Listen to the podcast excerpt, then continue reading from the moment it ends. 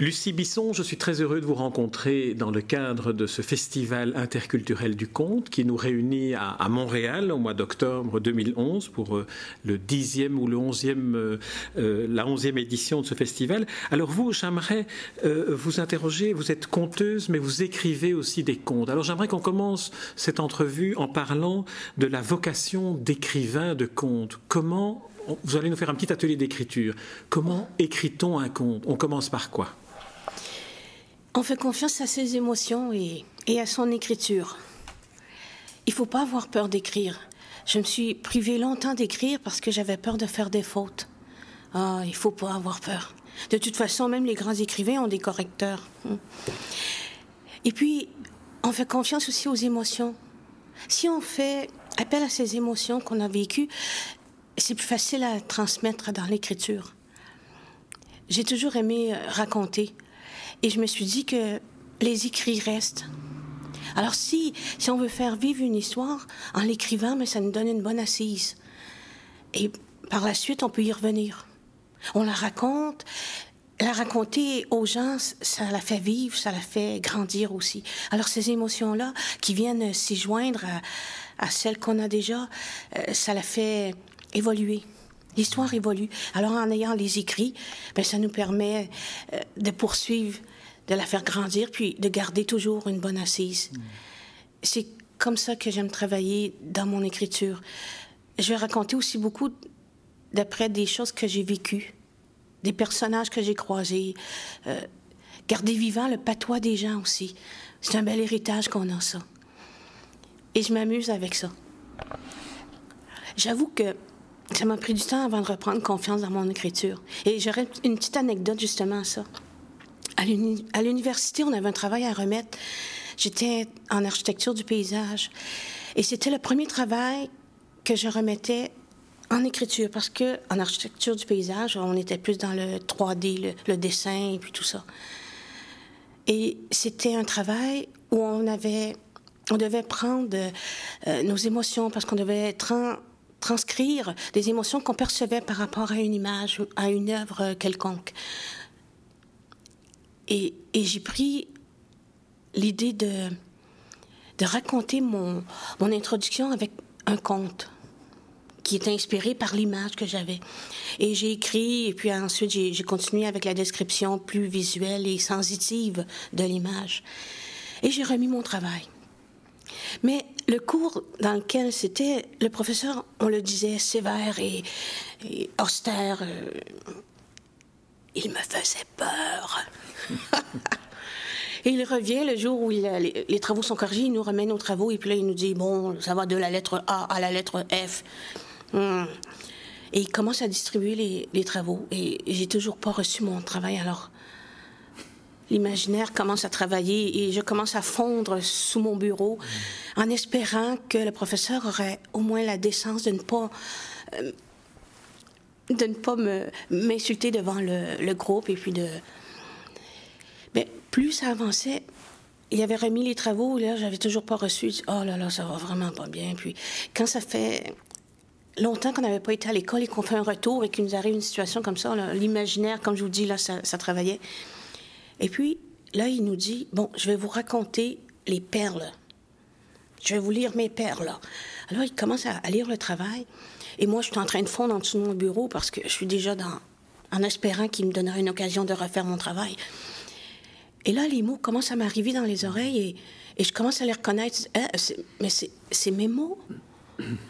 Ce jour-là, ce professeur-là, il m'a redonné confiance dans mon écriture.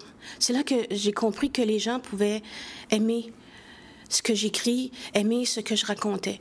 Et ça, ça, ça l'a bouleversé euh, ma vie dans le sens que j'ai pris une toute autre tournure dans ma carrière. J'ai laissé l'architecture du paysage et, je suis allée dans le conte. On ne dira jamais assez, et votre témoignage ici en est la preuve, l'importance des professeurs et l'importance de la manière dont ils, dont ils gèrent la mhm. relation avec l'étudiant. En plus, l'étudiant un peu trop sensible et trop fragile, comme vous sembliez l'être. Mhm. Oui, quand il, a, quand il a lu mon texte, puis qu'à la fin, il a dit Là, je vous assure que j'étais accroché à son texte. J'avais hâte de continuer l'histoire. Mhm. Alors, euh, oui, ça m'a ça m'a donné des ailes. Et quand j'ai fait le lancement de mon livre, La Belle et le Marinier et autres contes du fleuve, je suis allée lui emporter un chez lui, puis ah, pour l'inviter, bien sûr, et lui dire aussi à quel point il avait changé ma vie, à quel point il m'avait redonné confiance dans mon écriture. Ah non, c'est une très très belle histoire pour, pour justement entamer cette, cet entretien sur, sur l'écriture. Mais il y a dans, ce que vous me racontez aussi autre chose qui, qui éveille en moi une question, c'est le, la métaphore que vous faites inconsciemment entre l'écriture et le dessin et l'architecture en 3D. Finalement, l'écriture est, beaucoup plus imaginative et beaucoup plus riche. Ça dépend de la perception, parce que oui, l'écriture nous permet des voyages incroyables. Tout comme, tout comme le dessin, la peinture, la photo, tout ça. Euh, cette, je dirais cette émotion-là qui transite à travers nos écrits ou nos images, ce ça serait difficile pour moi de dire laquelle des deux est la plus euh, hmm. performante dans un sens, parce que l'une comme l'autre, selon la perception de la personne qui le reçoit. Parce que on aura beau dire, on aura beau faire, mais le message, ce n'est pas ce qu'on écrit ni ce qu'on dessine, c'est ce qui est perçu par la mm. personne qui le reçoit. Mm. Alors, cet échange-là, par le conte, avec le public, ces échanges-là, ils, nous permettent des, des, rencontres incroyables et des perceptions euh, mm. merveilleuses. On dit souvent d'un livre euh, de littérature que celui qui le lit, le lecteur, le réécrit au moment où il le lit. Est-ce qu'on peut dire la même chose pour, en premier lieu, le public d'un conteur? Je crois que nous, on est juste une amarre. Hmm. Et puis, on est le navire sur lequel les, gens vont embarquer avec nous, mais la direction qui, qui va prendre, c'est c'est celui qui le lit, qui, celui qui le regarde, qui va le, hmm. ou celui qui l'entend, l'histoire qui, qui, va décider de la direction qu'il prend. Hmm. Nous, on est un peu des, Hmm, comment je dirais J'essaie de trouver le mot juste, mais moi qui suis conteuse, j'ai de la difficulté, vous savez. Des propulseurs euh, d'imaginaire euh, Oui, c'est une belle expression. On, essaie de donner, on donne, on donne, et celui qui reçoit en fait ce qu'il veut. Il y a son bout de chemin à faire aussi. Hmm. Et, et, quand on les voit ou quand on les entend répondre à nos histoires, que ou qui viennent nous, rencontrer après la soirée, me disent Oh, ça m'a rappelé quand j'étais jeune, moi aussi, il m'est arrivé une telle affaire, tout ça. Bien, si on peut leur donner le goût de raconter, le goût de se perdre dans leurs souvenances, là, c'est merveilleux.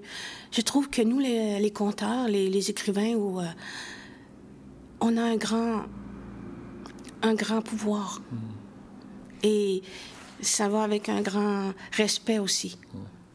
Alors, on, va revenir un peu, si vous voulez bien, sur la différence qu'il y a, s'il si, y en a, entre le texte, une fois qu'il est écrit, c'est-à-dire euh, figé d'une certaine manière, et puis ce que vous en faites lorsque vous le racontez. Est-ce qu'il vous arrive parfois d'avoir des regrets, de vous dire, zut, je l'ai écrit trop tôt. Il, est encore vivant dans la manière avec laquelle oh je le raconte. Tout le temps, tout le temps, tout le temps, tout le temps. C'est comme ça. C'est pour ça qu'au début, quand je vous disais que l'histoire évolue, on, y revient tout le temps l'histoire va changer comme euh, le livre que je vois aujourd'hui. Euh, les tournures auraient peut-être pas le même. Euh, il n'y aurait peut-être pas tout à fait la même tournure aujourd'hui. Parce que plus on raconte nos histoires, plus elle, devient, elle se ramifie, puis on, découvre des, choses parce que le fait de le transmettre aux gens, puis qui, ça, ça nous donne des, réactions de la part du public. oh oui, puis là, oh, tiens, puis, il y a des choses qui sont spontanées aussi. Quand on raconte, l'oralité, elle n'est pas figée. Euh, il ne faut pas se, tenir à un texte euh, juste. Mm. Il faut faire confiance à, l'émotion du moment aussi. Puis, mais si on maîtrise bien son texte, ça nous permet d'en sortir puis d'y revenir. Ça nous permet de faire ces petites euh, anicroches-là qui sont agréables à l'occasion, sans, sans nuire à l'histoire non plus. Mais ces petites anicroches-là vont venir l'enrichir, puis venir la rebâtir, puis l'histoire d'après, ben, elle va peut-être faire partie de l'histoire pour de bon. Est-ce que, comme dans l'écriture automatique des surréalistes, il pourrait vous arriver de comprendre un texte que vous avez écrit après l'avoir raconté déjà plusieurs fois, qu'il prenne tout son, tout son sens, tout le kaléidoscope de, de ses significations après que vous l'ayez raconté plutôt qu'après l'avoir écrit Oui, je dirais plutôt après l'avoir raconté. Il mûrit davantage. La parole, euh, elle est magique. Euh, dans l'écriture, l'écriture, euh, comme je vous dis, pour revenir à ce que je disais précédemment, c'est une bonne assise. Mais l'oralité, elle est encore plus dans l'irréel. Je veux dire, c'est intemporel. C'est. Alors, euh, Lucie Bisson, lorsque vous écrivez un conte original que vous inventez et lorsque vous retranscrivez pour le raconter un conte traditionnel, quelle est la, différence Quelles sont les, différentes étapes, les différentes démarches que, que, dans votre esprit, dans votre imaginaire, vous devez adopter pour écrire une histoire originale ou en adapter une, euh, une traditionnelle? Je vais commencer par la, la lire, la relire et la relire pour bien la ressentir, bien la percevoir. Euh, faire euh, appel à ma mémoire aussi, mes souvenances, qu'est-ce qui ça déclenche en moi. Mm. Euh, dans un texte qui est déjà, parce que ça m'arrive aussi de faire du, du conte traditionnel, tout ça qui est déjà existant, mais je vais le refaire à ma manière. C'est ce qui est arrivé avec l'histoire du cheval noir. Racontez-nous l'histoire du cheval noir. Oh, c'est non, non, pas euh, ce dont il s'agit, ce dont il s'agit, ce dont il s'agit. C'est un curé, un maudit curé, euh, qui fait appel au diable pour euh, bâtir une église. Et puis le diable dit oui, d'accord, je vais te donner un cheval pour t'aider. Et ce cheval-là, il pouvait traîner des charges énormes. Là. On va, pas en dire plus. on, a, on a la thématique du, conte. Okay, à, quand vous l'avez écrit? Alors, quand je l'ai écrit, moi, je, Bon, j'ai fait appel à mes souvenances euh, du lieu aussi, parce que Trois Pistoles, j'y étais allée. Et puis, aussi à ce que les grands-pères nous disaient, tout le temps les, chicanes entre clergés, puis tout ça. Puis il y avait toujours une polémique aussi à Trois Pistoles. Ceux du Rhône en bas voulaient l'église en bas, puis ceux du Rhône en haut, là, voulaient en haut. Alors, on s'amuse avec ça aussi. Et, j'aime bien imager les, les personnages jouer avec les voix aussi. Alors que dans l'écriture, euh, je vais être un peu moins à l'aise pour euh, donner une personnalité au, personnage, alors que dans l'oralité, avec la voix, ça m'aide davantage. Alors, en évoluant sur ce côté-là dans l'oralité, ben, ça peut me revenir dans l'écriture, après ça, venir, euh, oui, bon, OK, je le veux plus comme ça, mon personnage ça y va mieux comme ça. Et dans cette histoire-là du cheval noir, c'est une histoire originale, mais mhm. euh, vous allez puiser aussi des éléments, euh, des souvenirs de votre, de votre grand-père, des souvenirs de ce que vous avez vécu là-bas à Trois Pistoles. Donc tout, fait, tout fait euh, on peut faire feu de tout bois. Oui, il faut, orchestrer tout ça parce que, comme la façon qui, qui prenait soin du cheval. Nous, aujourd'hui, c'est les voitures, mais les grands-parents, c'était les chevaux. Et puis, mais on, va chercher dans cet héritage-là des façons de faire qu'on va garder vivantes à travers l'écriture, à travers notre histoire qu'on raconte. Mm-hmm. Puis ça nous, ça nous permet d'enjoliver, d'endimancher l'histoire. Parce que si on veut qu'une histoire fasse du chemin, il faut bien l'endimancher. C'est une belle, une belle image de, l'endimancher. Alors, euh, Lucie Bisson, j'aimerais qu'on évoque, pour terminer cet entretien, j'aimerais qu'on évoque votre perception de l'état du conte aujourd'hui en 2011. En 2011, on est dans une époque où... Euh, les réseaux sociaux font qu'on ne se voit plus, qu'on est dans la relation virtuelle avec l'autre. Comment voyez-vous l'état du conte S'il fallait faire un état des lieux du conte et au Québec et dans la francophonie que vous connaissez bien Dans ma perception à moi, je suis encore toute jeune dans le milieu du conte. Euh, ce que je ressens, ce que je m'aperçois, c'est qu'il y a des gens qui se donnent beaucoup pour le renouveau du conte. Je parle euh, à l'époque le sergent recruteur qui aujourd'hui sont au cabaret du roi le dimanche du conte avec Jean-Marc Massy. Euh, je parle de aussi euh, André Lemelin, Claudette Lheureux, François Léveillé qui, qui, ont parti et qui ont gardé vivant ça.